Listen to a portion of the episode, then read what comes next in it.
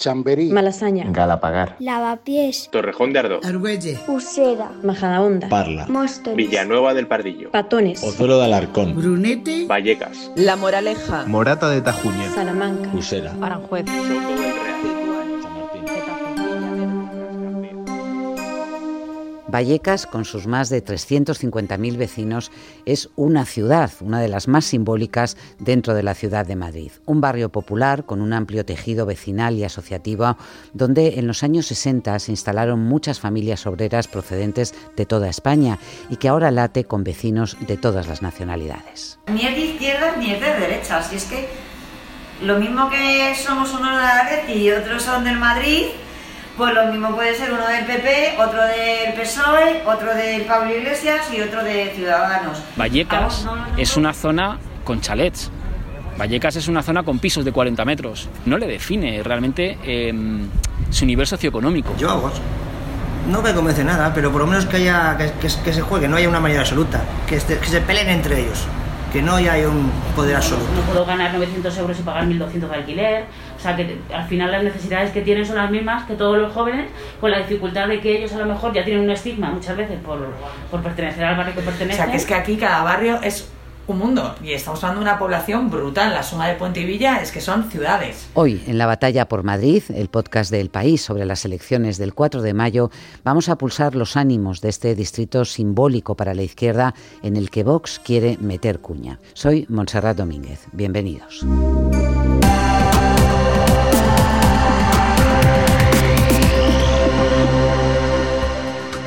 Quien se ha pateado sus dos distritos y ha hablado con los vallecanos es Patricia Peiro. ¿Qué tal, Patricia? Hola, ¿qué tal? Lo primero sería diferenciar, porque son dos distritos diferentes, ¿no? Eh, Vallecas lo componen eh, Villa de Vallecas y Puente de Vallecas, que son dos distritos, dos zonas con muchas similitudes, pero también muchas diferencias. ¿Diferencias en qué sentido?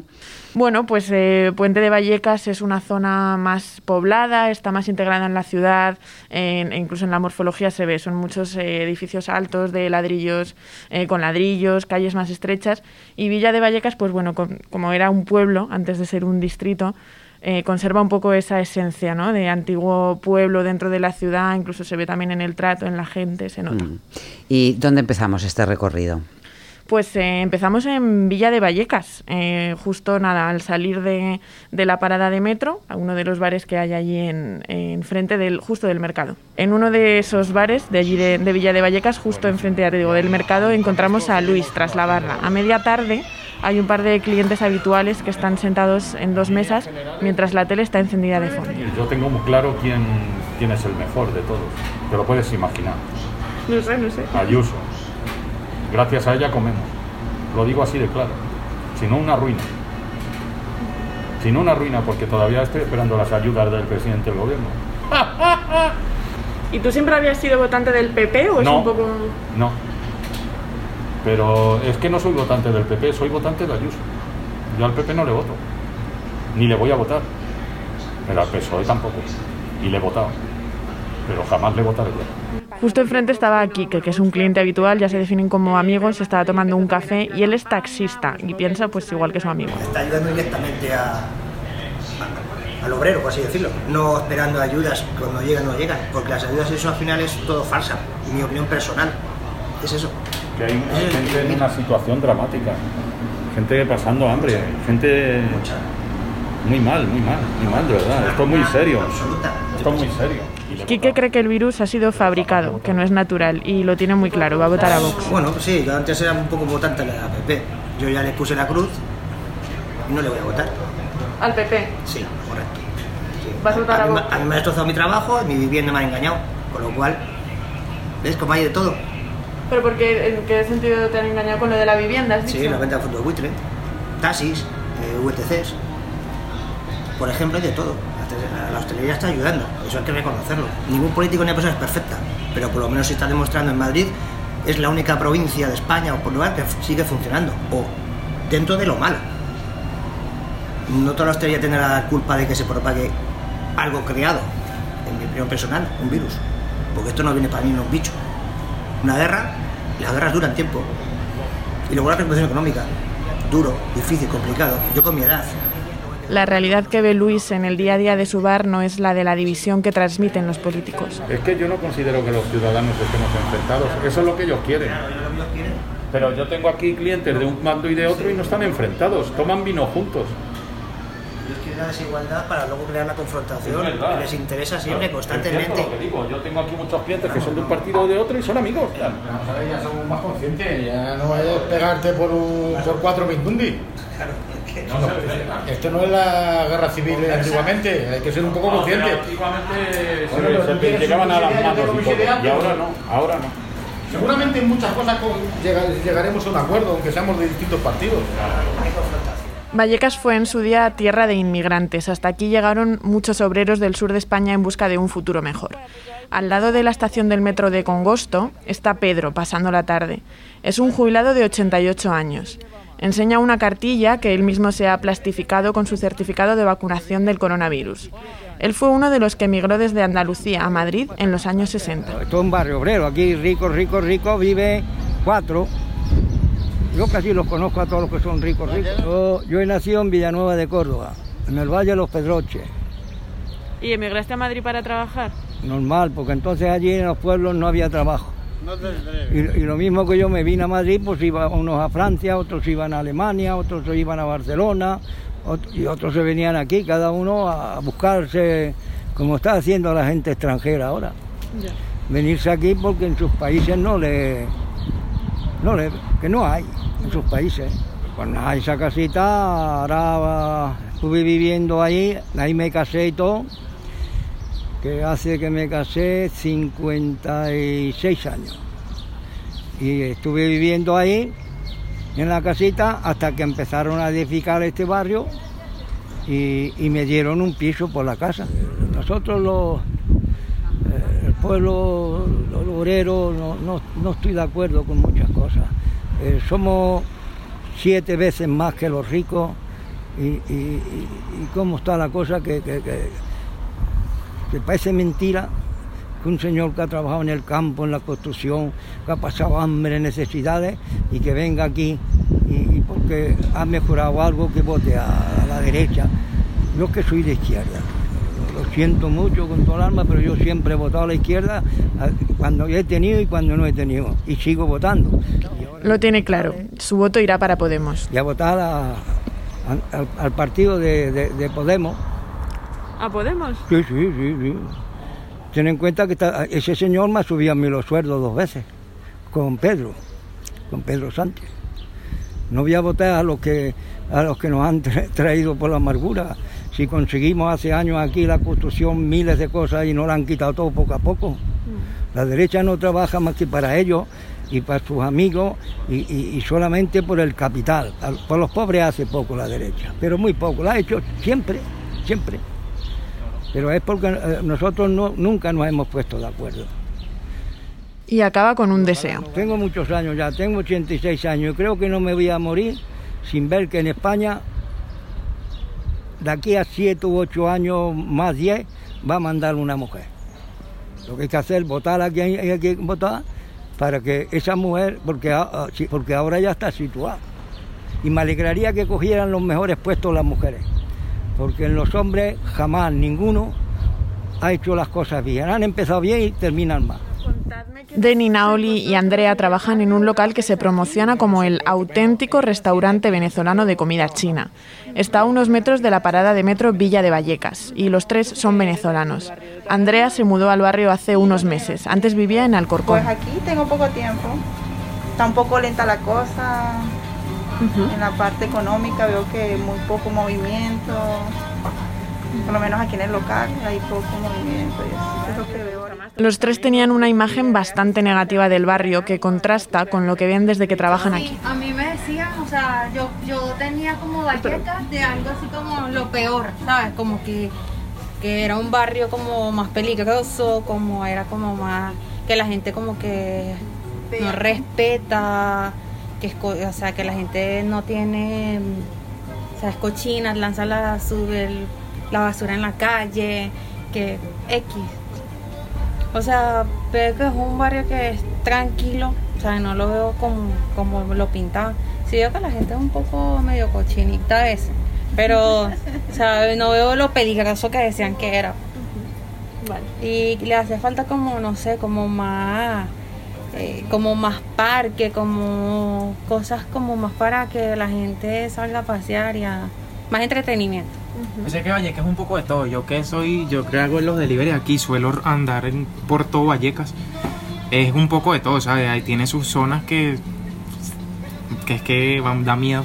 y tiene otras zonas que, que tú dices, joder, provoca vivir, ¿sabes? Provoca... Es un poco de todo, es, es un barrio, o sea, Vallecas en general es muy mixto, es- es- ahí se encuentra de todo. A unos metros está la peluquería de Inés, que también es vecina del barrio de toda la vida. Isabel, a su lado, le está cortando el pelo a Miguel. Eh, Villa de Vallecas era un pueblo, pueblo de Vallecas. Teníamos nuestro ayuntamiento, la Guardia Civil, nuestra casa de socorro. Teníamos de todo eso que típico de un pueblo. Luego Villa de Vallecas dejó de pasar de ser pueblo a convertirse ya en un barrio más de Madrid.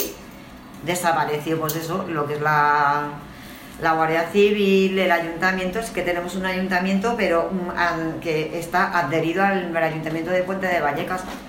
Ha ido evolucionando muchísimo en edificios, en, en todo.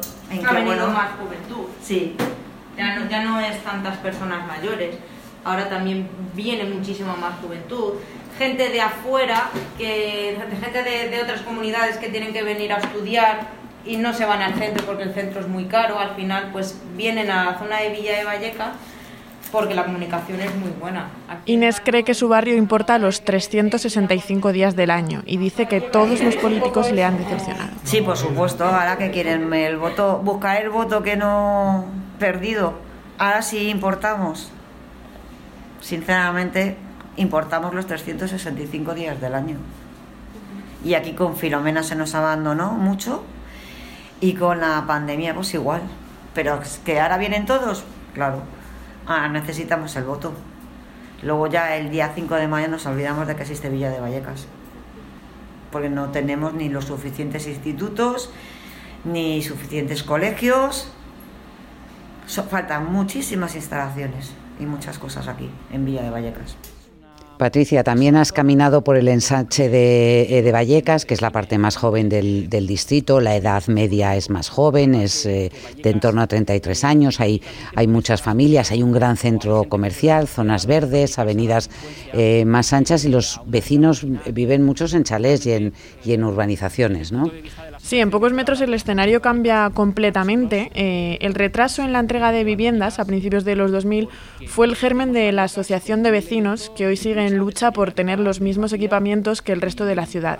Allí conocí a Juan, que pertenece a esta asociación. Pues mira, en Sánchez de Vallecas eh, sí, eh, son 20 años y empezamos a tener en cuenta que se empezó a vender sobre plano en el año 99, con una expectativa de entrega de pisos más o menos en torno al año 2004. Eh, en el año 2003 aquí no se había movido una piedra y eso provocó que pues muchas personas empezaran a unirse en lo que fue el germen de esta asociación vecinal. Las primeras entregas de pisos se consiguieron dos años después, a partir del año 2006, y a partir de ahí vino, eh, yo creo que lo que se puede considerar una batalla continua. Eh, hubo que pelear la llegada de los semáforos, hubo que pelear la llegada de los eh, buzones de correo, hubo que pelear la adelantada de llegada del metro. En fin, somos un barrio construido a base de lucha. Sentados en una terraza nos cuenta que ellos son parte de Vallecas, pero de la que se conoce menos, la que aparece menos en los medios. Sí, o sea, en el Sánchez de Vallecas realmente estaría dentro de Villa. Eh, pero es cierto que Vallecas es una zona con chalets. Vallecas es una zona con pisos de 40 metros. Vallecas es una zona con una... eh, Yo estoy bien, sí. eh, yo una cerveza sin alcohol. Vallecas es una, es una zona donde que, que no, que no le define realmente eh, su nivel socioeconómico. Es verdad que, Vallecas eh, mediáticamente puede estar asociado o hay gente que pueda asociar eh, Vallecas a la delincuencia, eh, a una vida marginal. Realmente a nosotros nos enorgullece llevar Vallecas porque entendemos Vallecas como un elemento de lucha, de solidaridad, de empatía y para nosotros el elemento Vallecas es un elemento de orgullo. La lucha de los vecinos hoy radica en tener más educación pública y menos contaminación. Claro que estamos politizados, pero porque nosotros en esa politización entendemos que hay explicaciones políticas a tener solo un centro de salud para 50.000 personas cuando la media es tener un centro de salud cada 20.000.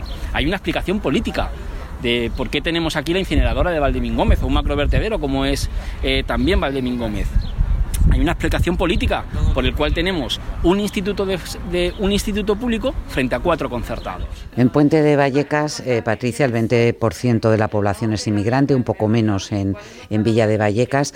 Muchos llegan a este distrito muy, muy jóvenes con todos los problemas de, precariedad que tiene ahora mismo la, la juventud para, para, salir adelante. ¿no? Maite y Mónica son dos trabajadoras sociales de Puente de Vallecas. Ellas trabajan en concreto en un local de entrevías.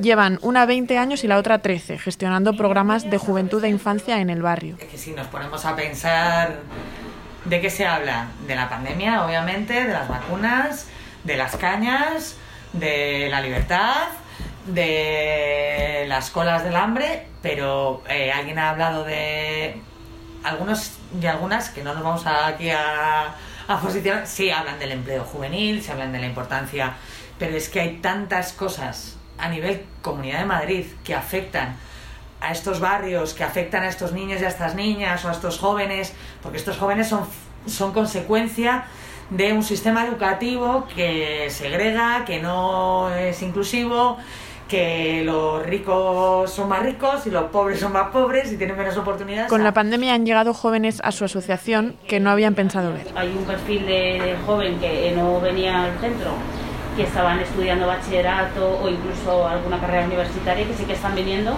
pues porque la familia se ha quedado sin empleo, toda la familia entera, eh, sus padres, pues su padre, su madre o con la persona con la que viviesen y tienen que aportar también dinero en casa.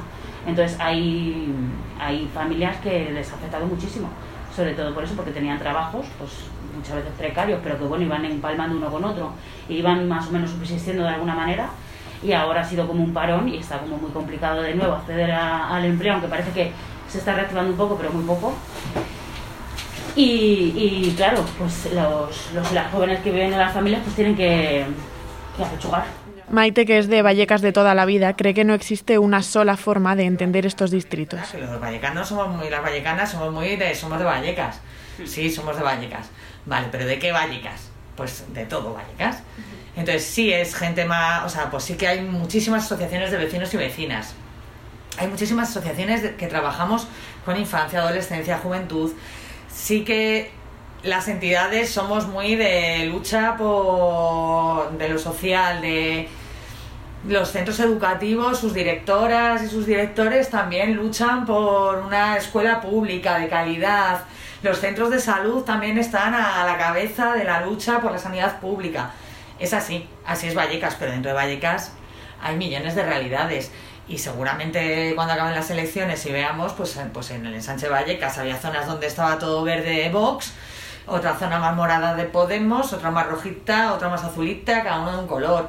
Y aquí y, y no todo el mundo, ni todos los jóvenes de aquí votan a Podemos, ni todos los abuelos votan al PSOE aquí ahora es una realidad que no, no, sabes. Pues la verdad es que Maite no lo podía explicar mejor. Hay muchas vallecas, muchas sensibilidades y mucho voto que va a cambiar. Recordemos, Patricia, que claro, eh, Vallecas ha sido un feudo tradicional del, del PSOE, de Más Madrid, de, de Podemos, con porcentajes altos de, de votos de la, de la izquierda, pero ya en las últimas elecciones empezó a haber voto para Vox y el PP, por lo que te han contado, se puede recuperar aquí. Hmm.